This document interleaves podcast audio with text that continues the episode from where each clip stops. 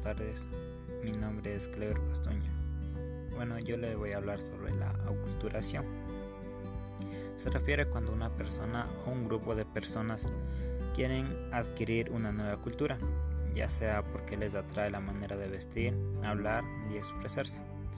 Un ejemplo de nuestro país es en la forma de hablar y vestirse. A algunas personas, y me incluyo también, nos agrada la vestimenta de otros lugares porque es más llamativo y en la manera de, expresarse. De igual forma porque nos llama la atención. También puede ser la atracción a los idiomas y, y que los queramos aprender porque nos parece más interesante. Algunas personas pueden irse del país y aprender sobre otras culturas también. Y eso también se llama aculturación. Gracias.